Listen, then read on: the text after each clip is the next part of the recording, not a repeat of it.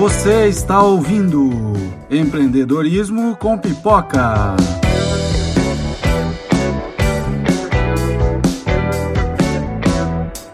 Eu sou Tony Bernardini e esse é o quarto episódio da temporada 2020. Nosso objetivo aqui é analisar filmes e séries sob a ótica da gestão e da liderança, buscando as lições que o cinema pode nos ensinar sobre o mundo dos negócios. Para conversar com a gente hoje eu chamei o Zeno Batistella Júnior, gerente regional do grupo RBS.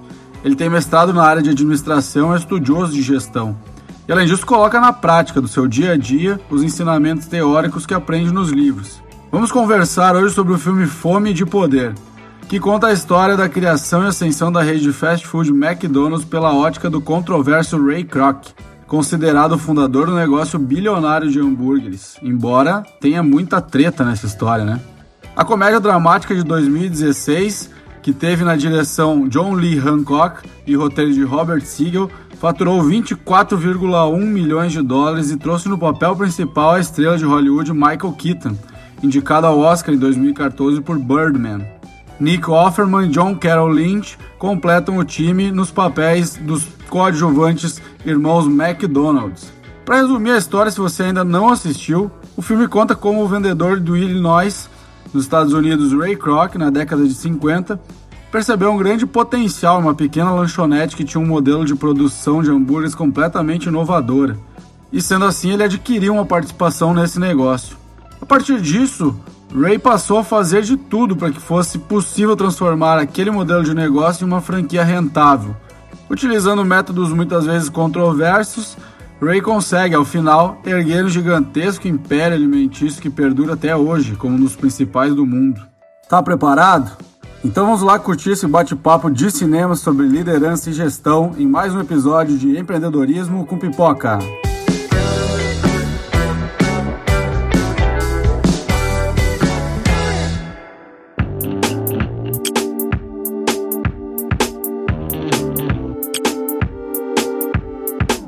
Queria que tu falasse um pouquinho, Zeno, assim, só para ilustrar da tua trajetória, né? Para o pessoal tá. se situar com quem que eles estão conversando. Tá bem, Tony. Então, é, primeiro quero te agradecer também o convite, né? É uma experiência nova para mim, espero que eu possa contribuir para o teu trabalho. É, então, meu nome é Zeno Batistella Júnior, sou administrador formado pela Universidade Federal de Santa Maria, tenho tenho um mestrado na URGS e, um MBA na ISPM, em marketing estratégico. Minha formação do mestrado também é dentro do marketing. Em 2013, fevereiro, eu entrei na RBS e desde então é, é onde eu estou, né, no grupo. O Zeno é um chefe muito jovem. Um gestor, gestor. Gestor, gestor, gestor Zeno. Tá é, bom, vamos lá. É, a gente conversou, né, Zeno, há, há, há, uns dias atrás, né, sobre, sobre o, o, filme. E foi uma indicação aqui, é importante falar, foi indicação do pessoal aqui da, da do Instagram, que eu abri uma caixinha no, no tempo que eu tive essa ideia. De, sabe, que filmes que a gente poderia falar? E o Fome de Poder foi um que apareceu muito, né, porque ele tem muitas lições de negócio durante o filme, assim, positivas e negativas, né, e a gente tem aqui, que, eu, que, que, foram anotações que o Zeno me passou, que eu achei muito interessante, né? Sete pontos, assim, que foram os, os principais que, que dá para a gente debater. E a gente começa o filme com a questão de que ele, ele trabalhava lá num, vendendo um fazedor de milkshake lá, um, Isso, um mixer. Um mixer de milkshakes, né? Que inclusive eu, eu, eu, pesquisei hoje, até hoje é o mesmo fornecedor do McDonald's. É aquele, aquele fornecedor.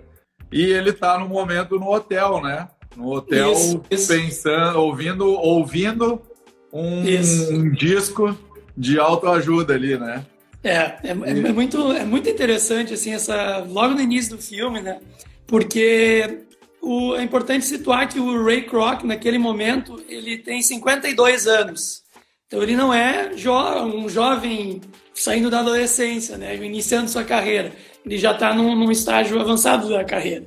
E ele tem um dia muito ruim, né? Ele tem um dia muito ruim de venda do, do seu mixer. E ele chega naquele hotel, porque ele viaja muito pelos Estados Unidos, e coloca no vinil o poder da positividade é o nome do vinil, que é bem, bem autoajuda mesmo. Assim. E ele fica ouvindo aquele negócio. E tu vê que ele está ouvindo aquilo lá e não é não é uma mera, um mero protocolo. Percebe que ele está ouvindo atentamente, né? Realmente são mensagens muito importantes para ele e fala muito em persistência e determinação na, na, naquele vinil de autoajuda. E é muito interessante, assim, porque os clichês existem porque eles são verdade, né? E às vezes a gente brinca, faz, uh, diminui essas coisas, mas, mas é verdade. Se tu observa bem os clichês que a gente se depara aí na nossa vida, muitos acabam acontecendo na prática, né? E essa parte do filme, uh, desse vinil, ela realmente é importante, que lá no final, antes dele ir para um evento aí, já como CEO, então, dessa nova empresa, ele está decorando essa mensagem para falar no discurso dele. Né? Então, realmente é algo que estava no DNA, né? E, Tony, eu vou pegar o gancho, já se tu me permitir, porque é dentro do mesmo conceito de persistência e determinação, e entrar num segundo ponto do filme, que aí fala no paralelo dos irmãos McDonald. Porque a história deles também é muito interessante, né? Eles são, lá na década de 20, eles moram então em New Hampshire, que é um, que é um estado né, dos Estados Unidos, e eles querem ir atrás de uma vida melhor e eles migram para a Califórnia, Hollywood, enfim.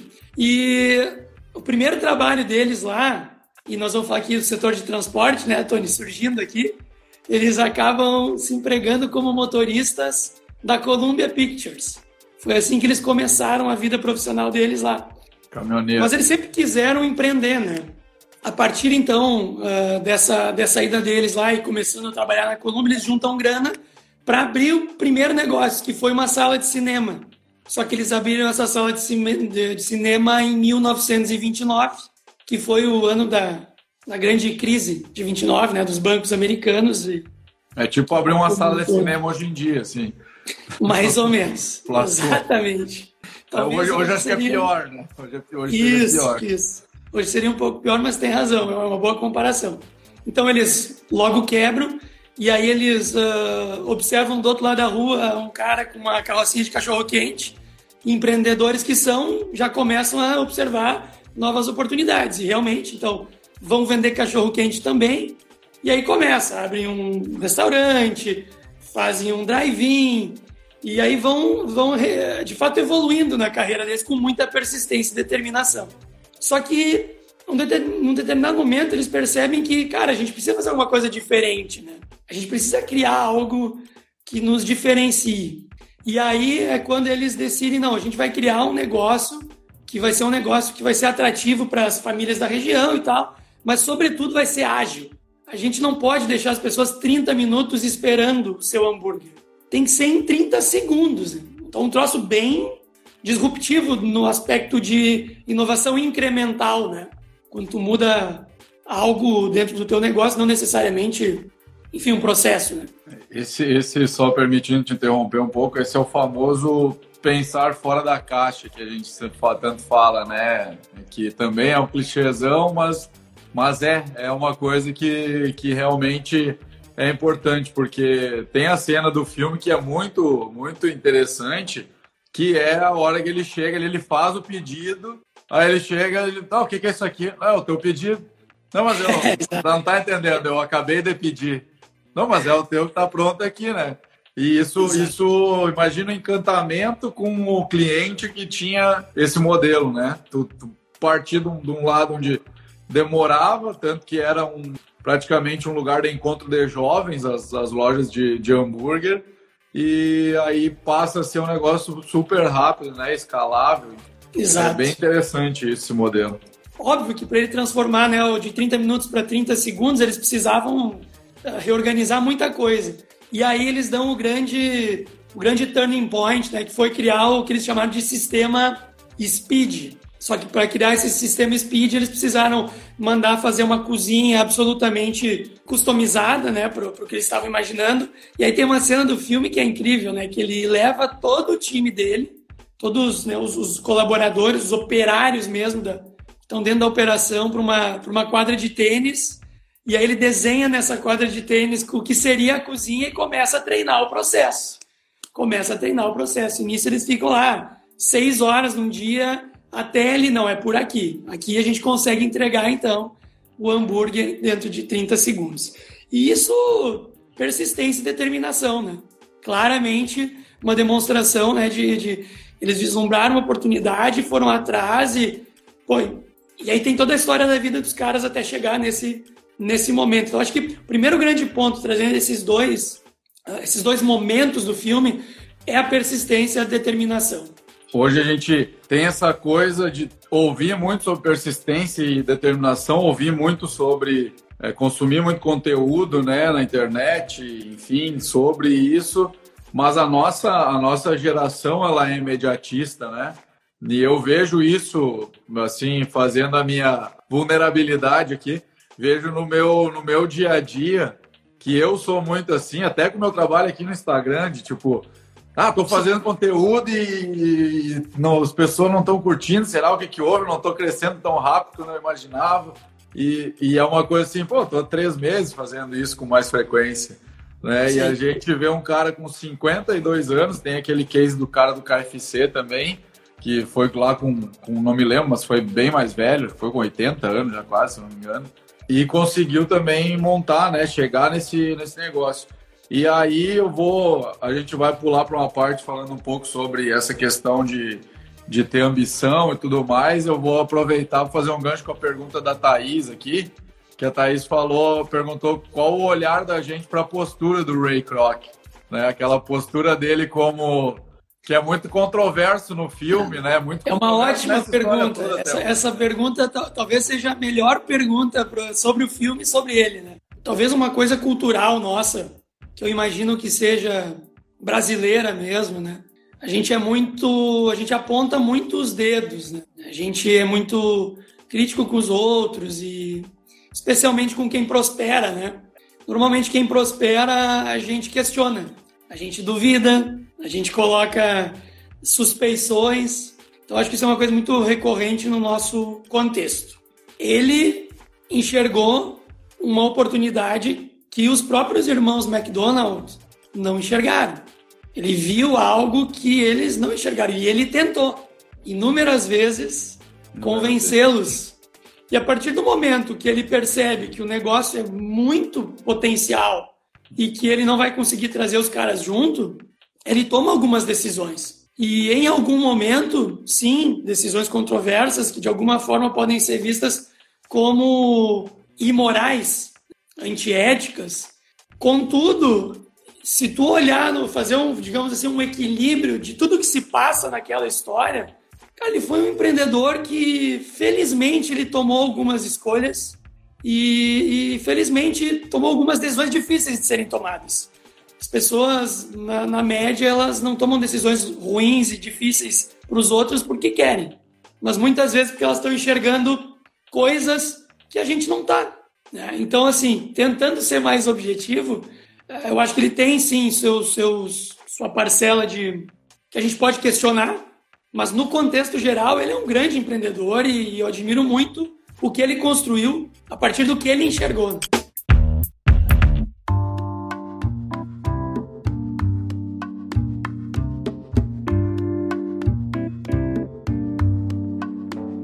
Falou uma coisa importante que foi algo que tu mesmo me falou uma vez, a gente conversando sobre trabalho, né? Eu lembro que tu estava começando é, na, na RBS em Santa Maria e tu me, me colocou, me falou uma coisa que, que eu guardo até hoje, que foi ninguém quer tomar as decisões difíceis. Ninguém quer fazer o que, o que é impopular, o que é difícil. E esse é o papel do líder. Eu vejo cada vez mais, quando, quanto mais cresce a Edine, quanto mais cresce os negócios, que muitas, na maioria das vezes, tu, tu vai tomar uma decisão pensando no melhor a longo prazo que ninguém vai entender naquele momento. Que todo mundo vai achar que tu tá louco, que tu tá é, é, sendo mal em algum momento, que tu tá, de alguma maneira, não pensando nas pessoas, não pensando no coração das pessoas, enfim, no que quer, que seja, mas é. Eu acho que eu tô contigo nessa. Eu, é, eu penso da mesma maneira. Eu vejo que ele fez coisas talvez moralmente não aceitas ali, né? Mas ele estava enxergando o potencial do negócio que os caras não estavam enxergando. Os caras queriam, os Mac, irmãos McDonald's queriam ficar naquele, naquela vida deles ali, naquele, naquele modelo mais apegado a, ao, ao negócio ali, ao fazer o hambúrguer do jeito certo. A gente vê, vê muito isso, assim, é, nos pequenos empreendedores, muitas vezes, assim, daquela coisa, é, não, se não sou eu fazer, não dá certo, se não sou eu aqui, as coisas não andam. E eles tinham bem esse perfil, enquanto o, o, o Ray, ele estava focado em, em crescer, em escalar, né? Eu acho Verdade. que eu não, não vejo assim, eu vejo que, que e, e, tem que ter sempre muito cuidado na maneira que são contadas as histórias e por quem são contadas. Né? Embora a gente esteja falando de um filme que conta uma história de um viés filtrado por várias pessoas que foram fazer aquele roteiro, né? A gente nunca vai saber a verdade verdadeira por trás de cada. De, é... Verdade. verdade. Então a, a, a Thaís até falou que ele podia ter deixado uma fatia maior para os caras pela ideia. Talvez. Mas me chama a atenção sempre essa questão da ideia. Porque eu, eu, eu, sempre acho que a ideia é o que menos vale na história toda. Sim. O, todo o trabalho depois é, é, é, vale muito mais do que, do que a ideia. É o mesmo caso, semana passada a gente conversou sobre o filme A Rede Social e Leonardo, que o, da história do Zuckerberg com o Facebook, que ele teoricamente teria roubado a ideia, né? Mas, Sim. cara, se tu tem, tem uma coisa lá rolando, tu pega e executa, e faz crescer, e faz ganhar escala, enquanto os outros estão lá parados, por que, que tu roubou, né, de certa forma? Eu acho que é. É, e, e essa, essa tua fala, o Adonai até contribuiu aqui, né, dizendo: olha, se ele não pega, se ele não, não entra no negócio, não enxerga, talvez tinha ficado lá atrás. Né? A gente uhum. não estaria consumindo, inclusive, o McDonald's hoje, né, em Santa Maria ou em outras cidades mundo afora. E tem um paralelo, né, Tony, que não dá para a gente deixar de falar nesse ponto aqui, por que, que essa pergunta ela é tão presente assim, né? Porque talvez a gente tenha dificuldade de enxergar a diferença, e eu tinha. Durante muito tempo eu tive essa dificuldade. Faz, sei lá, vou te dizer que ali por 2015 que eu, que eu me dei conta que uma coisa, uma coisa é ambição, outra coisa é ganância. Né? E a gente tem dificuldade, talvez a gente não tenha clareza da diferença entre esses conceitos. A ambição é algo muito bom, é algo muito importante. Porque o, o cerne da ambição é a gente conseguir ser melhor que nós mesmos ontem. E muitas vezes se confunde com esse conceito de ganância. E são coisas completamente diferentes. Né? Então, só, talvez se a gente equalizar esse entendimento, a gente também consegue é, ter mais tranquilidade para entender essas coisas que acontecem no mundo empresarial. Né? E é uma coisa que está presente no filme até eu comentei contigo e eu quero que eu falei isso eu tenho que levar para a live porque é muito realmente muito cultural da gente, da nossa cultura brasileira, essa questão de demonizar a ambição e, e, e achar que quem quem cresce é porque está sacaneando os outros é, via de regra, né? No, no, no, na capa dos filmes me chamou a atenção que na capa do filme americano, né, que o título é The Founder, Começa por aí, né? The Founder, é o fundador do americano. E no Brasil é fome de poder. Exato. É, começa pelo título já, o fit cultural que entendo, tudo bem. Esses dias eu debati isso com a Alzira, entendo a lógica que no Brasil tem que ser um pouco mais mastigado, é uma cultura um pouco menos culta, vamos dizer assim. Mas enfim, mas a, a, a frase de divulgação do filme no, na versão americana era Risk Taker, Rule Breaker, Game Changer. Separado por pontos, né? Dizendo que o cara, então, ele tomou risco, ele quebrou as regras e mudou o jogo.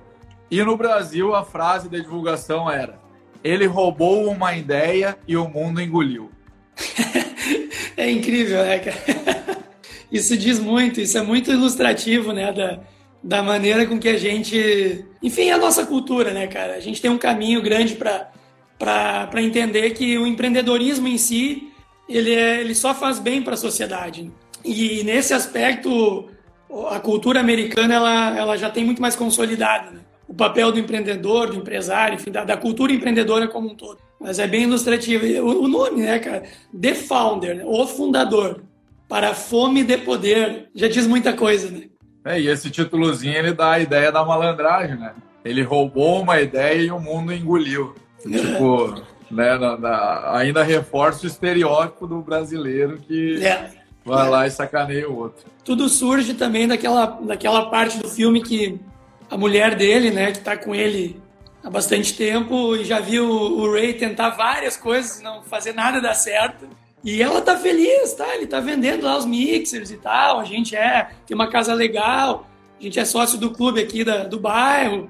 E aí ela pergunta para ele quando é que suficiente vai ser suficiente para ti, né? E é o que ele fala, provavelmente nunca. Porque ele tem isso dentro dele que ele quer fazer algo a mais da vida dele. E aí, Tony, trazendo aí para um lado mais pragmático da coisa, uh, tem um autor que é muito conhecido e que certamente vocês já devem ter ouvido falar ou vão poder ouvir falar em algum momento, que é o Jim Collins, né? E o Jim Collins, ele tem uma série de livros muito bons, por sinal, indico, tô, tô lendo o terceiro dele, tem quatro, assim, que são muito bons. Quando o Ray fala que provavelmente nunca ele vai estar satisfeito, isso é muito presente na cultura das empresas visionárias. O Jim Collins traz muito isso, muito forte. E no livro Feitas para Durar, que é de 1994, um dos cases que ele trabalha, que ele apresenta, né, é o case da HP. Na época, a HP já tinha mais de 50 anos de operação e uma, e uma cultura super voltada para essa ambição de nunca estar satisfeita. Né? E aí ele trouxe uma fala de um gerente de marketing da HP. E o gerente de marketing é um cara que está ali no middle management, ele está no, no meio da organização, digamos assim. Ele não é um acionista, ele não é um CEO, ele não é um vice-presidente, um diretor, não. Ele é um cara que atua da tática para a operação. Né? E ele fala o seguinte: não há meta final a qual poderemos dizer que chegamos. Não quero que fiquemos satisfeitos nunca com o nosso sucesso, pois aí começaremos a declinar. E eu acho que essa fala dele ilustra o que a gente vinha falando. Cara, tu tem que ter sempre um algo a mais. E ou no mínimo, quando tu tem uma meta arrojada, uma meta ambiciosa, arriscada, inclusive, a partir do momento que tu chega nela, tu já tem que ter uma segunda meta para que tu possa colocar no lugar e manter o desenvolvimento acontecendo, né? E isso eu acho que é algo muito comum na nossa vida, da gente às vezes alcançar algum estágio e se confortar, né? Nos acomodarmos com algo que de alguma maneira a gente está tá feliz, está satisfeito que é o primeiro passo para a gente perder o trem da história, né? Dialoga, né, que a gente construiu até sim, agora. Sim, sim. E é essa questão de se ter uma, uma ambição e não, não deixar de. Porque chega um certo momento, eu acredito que, que eu acho que a gente se preocupa mais com o resultado financeiro até certo ponto. Depois é, é mais pelo desafio, por fazer acontecer. Claro que sempre tu vai enquanto não tiver resultado financeiro, não existe empresa, né? Mas Verdade. eu digo que a da mentalidade assim do empreendedor, eu acho do gestor, que no início eu lembro quando a gente começou aqui com a empresa, era aquela coisa assim muito, nossa, mas isso aqui não vai dar porque eu não vou inovar, porque vai aumentar o custo. Tu foca muito nas trocas de, de, de, de dinheiro e tal e não, não consegue focar em melhorar o serviço, que é o que vai levar a, a tua empresa ao crescimento, né? Que é, que é o caso que a gente entra agora, né, Tô no quarto ponto que a gente conversou, inclusive, sobre, que é essa questão da, da visão, né, e do propósito. Porque não basta determinação, não basta, né, a persistência ou a, a, a transpiração se tu não tem algo que realmente te move nesse sentido. E aí, o Ray, ele tentou várias vezes, né, uh, estabelecer uma conexão com os caras, né, com os irmãos McDonald's. Uh, e aí tem um momento que ele senta com eles, já pela, sei lá, terceira vez, talvez. E aí ele, e aí ele fala para eles que, que não, não são simplesmente hambúrgueres, né? E aí ele fala, significa família, significa comunidade, significa um lugar onde os americanos se reúnem para dividir o pão. E aí ele arremata, McDonald's pode ser a nova igreja americana, alimentando corpos e almas. Ele enxergou um troço, assim, ele enxergou uma. Uh, e conseguiu, do jeito dele, trazer né, para uma comunicação clara o propósito que ele enxergava para aquele negócio. Né? Muito conectado à família e à comunidade. E isso uh, foi uma das principais coisas que mudaram o caminho dele enquanto empreendedor naquela altura do campeonato. Né? Algo que tu tinha muita dificuldade de perceber nos irmãos McDonald's, porque eles eram caras de processo, né? Eles eram caras muito de gestão interna, digamos assim, né? e menos de visão. Então o Ray traz nesse momento, com essa fala, essa visão clara do propósito que ele enxergava naquele negócio. Né? É, esse, é, esse é, um, é, um, é, um, é um tema que é muito caro nesse momento, né? É, as pessoas têm procurado descobrir seu, seu propósito nessa época de pandemia, né? Se questionando mais e, e buscando para sua empresa ou para sua carreira, enfim, é, é, uma época de, de revisão, né? De valores, de propósito. E é, é querendo ou não, é um a, a gestão, a administração, enfim, ela tem ciclos de de coisas que são tendências, assim, né? Que sim, são até às sim. vezes meio modinha, assim, vamos dizer.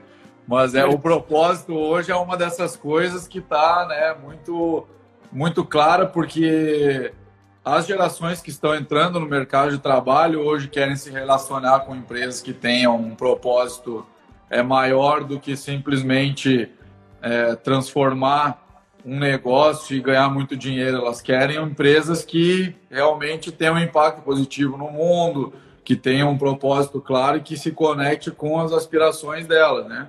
E, e aí eu acho que dialoga com o, com o quinto ponto que a gente conversou, que é a questão de ter as pessoas certas no negócio, né? Exatamente, exatamente. Que essa parte do, da história é muito interessante, né? que ele convence então os irmãos McDonald's de que tá tudo bem, vamos fazer uma rede de franquias e o Ray vai ser o cara que vai então ampliar essa essa rede, né? E quando ele começa a, a procurar os investidores, ele vai de fato em caras investidores que já são muito ricos, já estão sossegados, digamos assim, né? Que adquirem a franquia, mas terceirizam a gestão e não querem saber se existe um um processo padrão, né, que garante aqueles, aquela, aquela velocidade da entrega, que garante um ambiente familiar, né, que, que garante que esse propósito de fato uh, se, se tangibilize na prática. Tem um momento que ele, que ele encontra um casal e esse casal adquire uma franquia e ele percebe que a maneira com que aquele casal conduz é exatamente uh, aquilo que ele acredita, né? É uma família tocando o negócio, fazendo o negócio realmente uh, soar familiar também para as pessoas que estavam indo lá consumir. E isso é pessoas certas. É mais um conceito que o Jim Collins fala muito, né? As pessoas certas nos lugares certos. Uh, as, as organizações mais modernas hoje procuram muito isso, né? Por isso que entender o indivíduo, entender as pessoas é sempre o ponto ah, inicial num processo de recrutamento, por exemplo. E ele já demonstrava essa percepção, né? Sem as teorias que nós temos hoje, mas entendia essa necessidade e a partir dele começou a contratar vários, vários casais, né, que foram então ser donos das franquias e tocar as operações dos Estados Unidos afora. Né?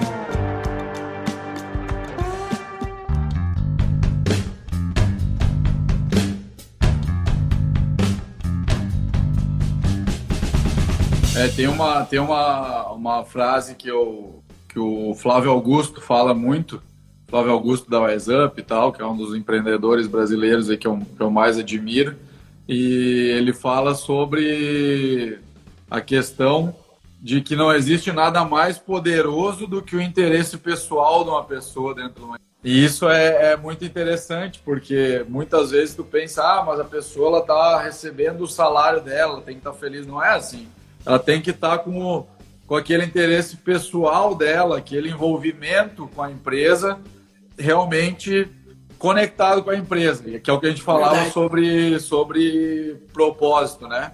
Então, verdade, o verdade. propósito conectado com a pessoa que precisa, é aquela coisa, né? A gente sempre fala, o cara, aquele cara que ele contrata, o primeiro casal lá, o cara tava fudido, assim, ele tava, não, eu tô me virando e tal, e ele olhou pro cara e pensou, é esse cara que eu preciso. Esse cara vai dar o sangue dele lá, porque ele precisa Exato. daquilo. Ele precisa ganhar aquele dinheiro, ele precisa melhorar de vida e não existe nada mais poderoso do que isso.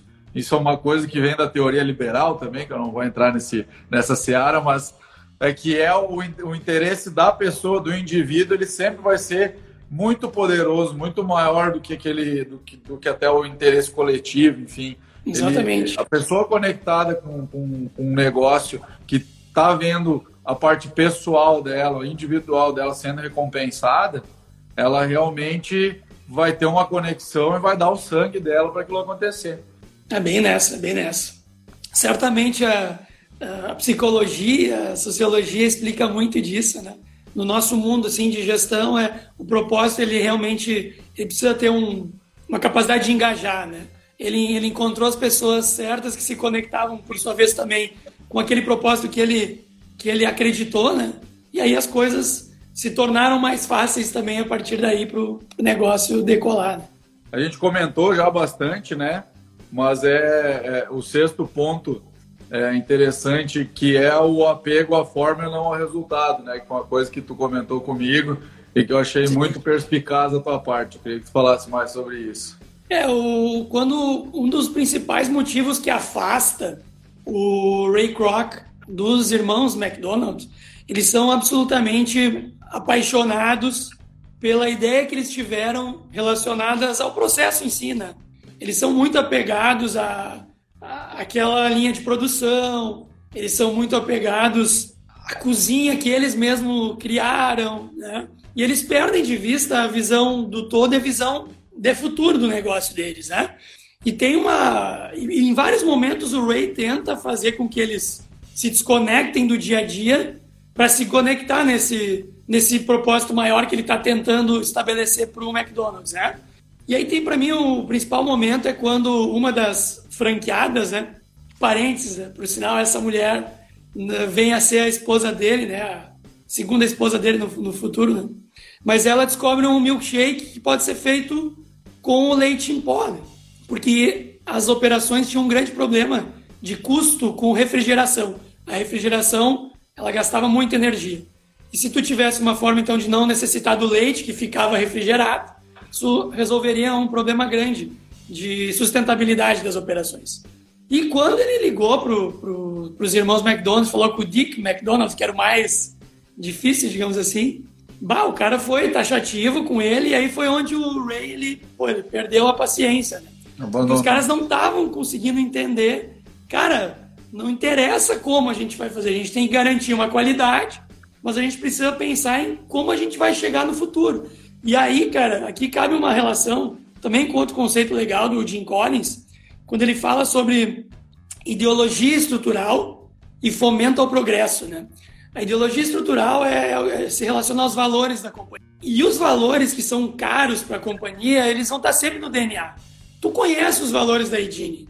Cada empreendedor que está aqui, que tem sua empresa, conhece os valores com os quais a empresa se identifica, porque toda empresa nasce pautada em valores muito genuínos e genuínos do empreendedor. Né?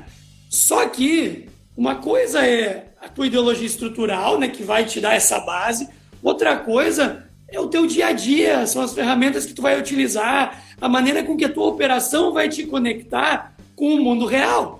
Como é que o McDonald's está aqui até hoje? Né? Ele não está aqui eh, com a cabeça dos irmãos McDonald's. Ele não ele não está aqui nem com a cabeça do Ray Kroc mais, né? que faleceu lá em 1984. Nós estamos em 2020 e a empresa está aí super sólida, consistente, né? Então, essa capacidade de tu preservar valores caros ao teu negócio, mas ter a capacidade de fomentar o progresso. O Jim Collins fala muito sobre isso. Fomentar o progresso é encontrar onde estão uh, os gatilhos que vão levar a tua operação, teu negócio para o futuro, né?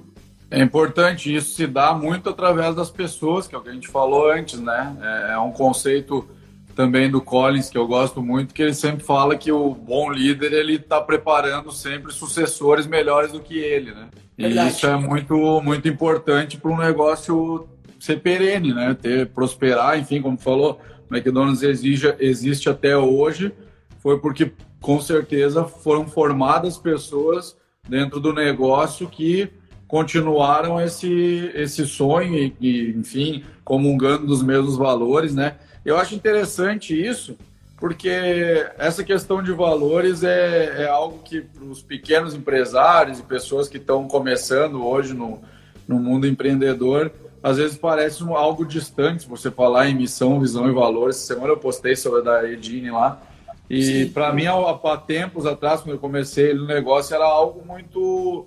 parecia até abstrato, sabe? Mas para que, que eu vou mexer com esse negócio aqui? A empresa é tão pequena. E depois, quando tu, tu vê e tu te conecta com aquilo, e uma coisa que é importante que eu aprendi muito na, na, na nossa pós lá da FDC, que eu fui colega da Thaís, que está aqui comentando com nós, é que a, a, os valores eles vêm muito do fundador ou do dono do negócio, né? Aliás, eles Totalmente. nascem dali. Da onde que eles nascem? Eles nascem dali. Então tu não pode ir lá, vamos dizer assim, ah, eu sou uma pessoa muito flexível e aí eu vou botar lá um, um valor na minha empresa que é a solidez. Eu não vou, eu não vou dialogar com aquilo, eu não posso olhar para o negócio e dizer que os valores dele vão ser os valores que são bom, bons para o negócio. Os valores do negócio vão ser os valores do dono da empresa, do, da, do, fundador. Esses valores que vão ser traduzidos para o negócio, né? É, é, interessante, é interessante essa construção porque a gente vê no, no Ray essa vontade insaciável, né, de crescer, sendo traduzida no, no, no na operação, né? Crescendo exato, e evoluindo e tudo mais. É bem, bem interessante esse ponto a partir disso, a gente chega num, num, num, ponto que, que eu acho que é bem importante do, do filme também. Além desse propósito, além de, de valores muito claros, né? De ter essa capacidade, essa flexibilidade de modelar teu negócio ao momento exigido uh, ah, para, enfim, poder surfar novas ondas, tem uma questão de, de olhar para o lado e, e ouvir, né? E ouvir outras pessoas. E aí a gente chega no ponto que é o grande a virada de chave, uma segunda virada de chave, digamos assim, que é quando o Ray ele está no, num banco pedindo financiamento, porque o que, que acontece?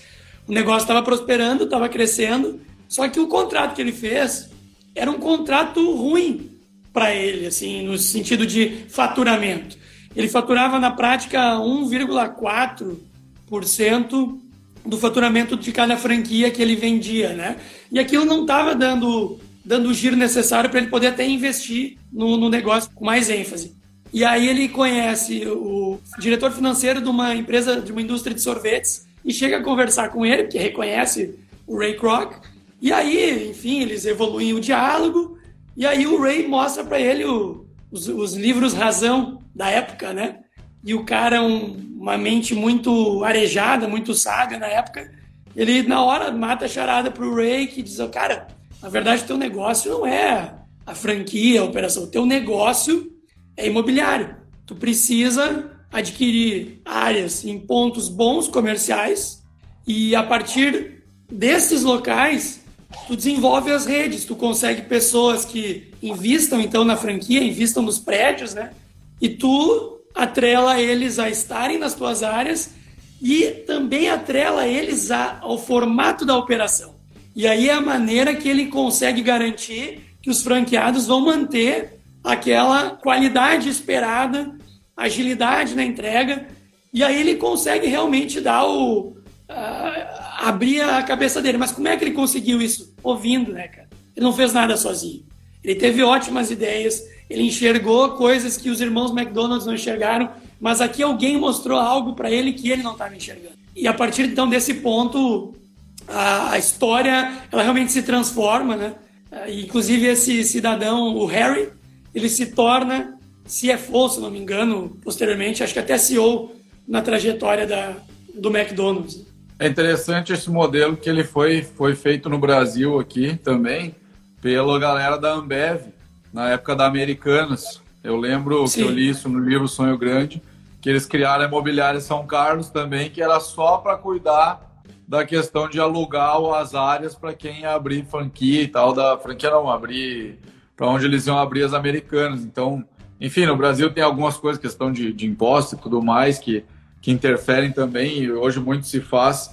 O pessoal já de pequenas empresas, com pequeno patrimônio, já começa a trabalhar em cima de holding e outras, outras estratégias para fugir um pouco da, da taxação, né?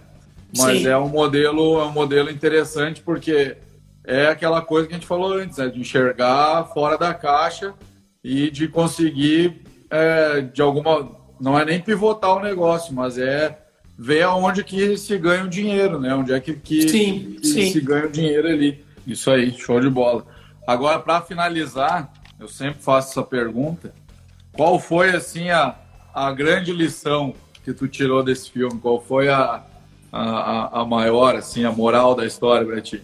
Cara, eu acho que. Acho não, eu tenho. Que me pegou muito, assim, o cara tem 52 anos, né?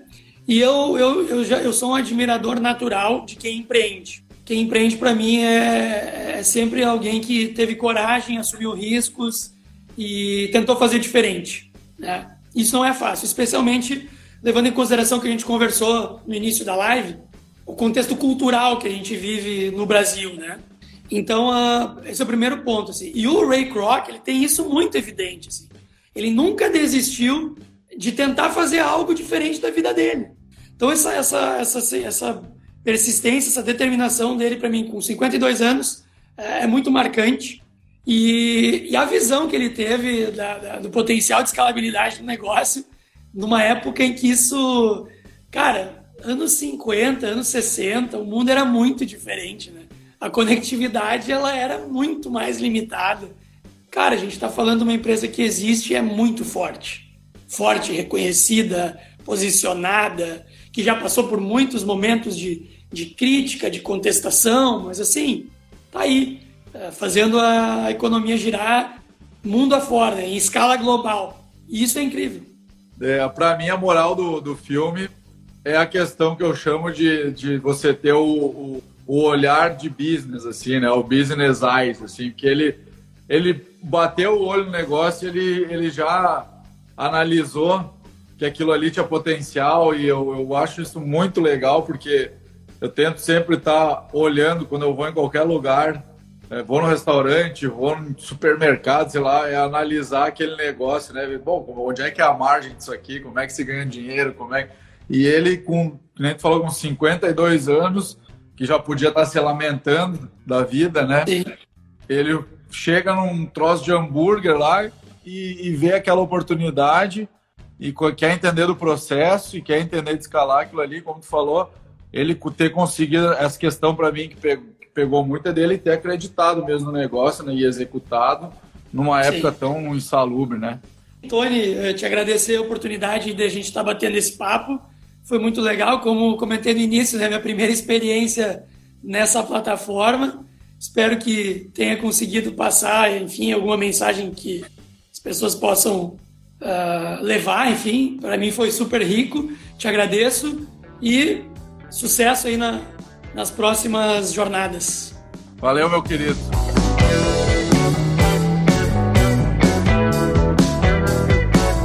Você acabou de ouvir o episódio hashtag 4 de Empreendedorismo com Pipoca.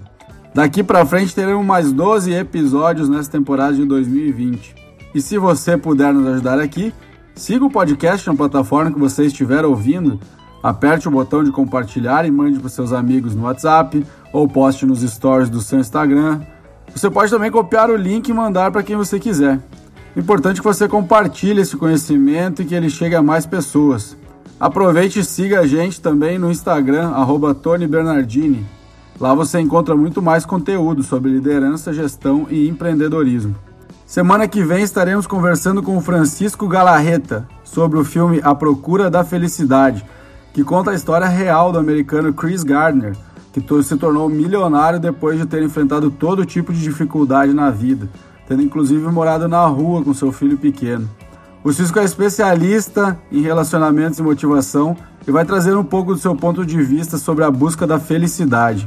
Esse é outro episódio que vai estar imperdível.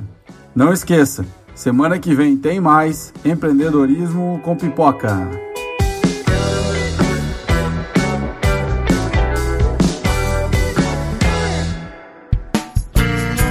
A edição desse podcast foi feita por bancodecerebros.com.br.